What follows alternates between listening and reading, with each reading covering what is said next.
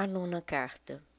Hoje é um dia onde a construção das lembranças esquecidas começam a transformar em um cotidiano policromático, em um êxtase que se chama paixão. A terra já fomenta seu fogo e sua magma, quente como ungido dos corpos suados e pelados todos os dias. É o que mais me entristece nesta paixão que tenho a pensar-lhe todos os dias.